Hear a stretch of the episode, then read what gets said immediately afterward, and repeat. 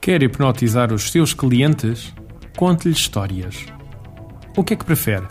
Uma apresentação de vendas chata e comprida ou uma história envolvente que lhe capta a atenção e lhe transmita a mensagem essencial sem que sequer se aperceba disso? Pois é, uma das qualidades que mais faltam aos nossos vendedores é a capacidade de contarem histórias. Por muito divertido que o tema possa parecer, ser um bom contador de histórias é de facto uma das características que mais faz pelo sucesso das vendas. Um bom contador de histórias tem uma capacidade inata para prender a audiência, transmitir-lhe dentro da história o essencial da sua mensagem. Com certeza que se recorda das fábulas de La Fontaine, das histórias tradicionais portuguesas ou de outras. Se as analisar, vê que por debaixo do aspecto lúdico existe sempre um conteúdo a ser transmitido. Uma das coisas mais interessantes para se assistir hoje em dia é um encontro de bons contadores de histórias. Existem alguns em Portugal que de facto são imperdíveis.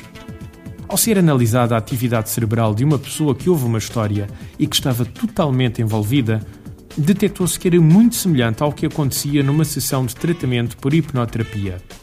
Provoca um relaxamento e um foco de atenção que não é possível obter facilmente de outra forma quando estamos a comunicar com alguém.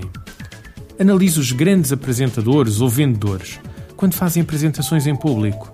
Verifique quantos deles é que utilizam histórias. Vai ficar surpreendido com o número de vezes que isto acontece. Agora, qual é a vantagem de contar uma história a um cliente durante uma apresentação de vendas? Muito simples. O grau de envolvimento que conseguimos obter do cliente. Se se colocar no lugar do cliente, quanto tempo é que consegue manter a sua atenção na apresentação que lhe está a fazer? A utilização de histórias permite integrar no contexto da história as vantagens que o nosso produto ou serviço pode ter, mas de uma forma que terá muito menos resistência da parte do seu cliente. Agora estará com certeza a pensar: mas onde é que eu vou arranjar histórias? Podem-se arranjar histórias com quase tudo nos nossos outros clientes, em amigos imaginários que têm problemas parecidos, em situações pessoais. Enfim, em quase tudo é possível encontrar uma boa história. Uma das coisas que temos por hábito é registar todas as boas histórias que ouvimos. Mais tarde, este repositório permite-nos criar novas histórias que se adaptem às situações atuais. Por exemplo, um caso de sucesso de um cliente pode muito bem servir para transmitir as vantagens do nosso produto ou serviço. Sr. Flantal, se me permite, gostava de partilhar consigo esta história que se passou com um amigo meu.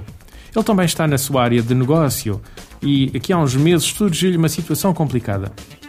A questão é estarmos com atenção e constantemente à procura de novos exemplos ou histórias que possamos utilizar. Com a prática, conseguiremos rapidamente criar algo que se adapte à situação que temos em mãos. Uma outra forma de aprender a contar histórias é aproveitar todas as ocasiões em que assista a uma boa apresentação de vendas ou a um seminário. Muitas destas pessoas são excelentes contadores de histórias.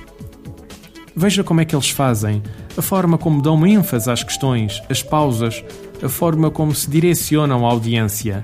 Analise tudo o que puder. Mais tarde, quando tiver de fazer uma apresentação de vendas, utilize algumas destas técnicas e veja como é que saem. Ensaie com um colega a sua apresentação e faça experiências. Uma das regras que temos na Ideias e Desafios é que anualmente gostamos de filmar uma apresentação nossa de vendas para ver como é que estamos. Assim, deste modo, estamos sempre a aperfeiçoar o processo. Não se esqueça, a prática faz a perfeição. Artigo de José Almeida, locução de João de Souza, produzido nos estúdios da Universidade Autónoma de Lisboa Procure mais recursos no site ideiasedesafios.com.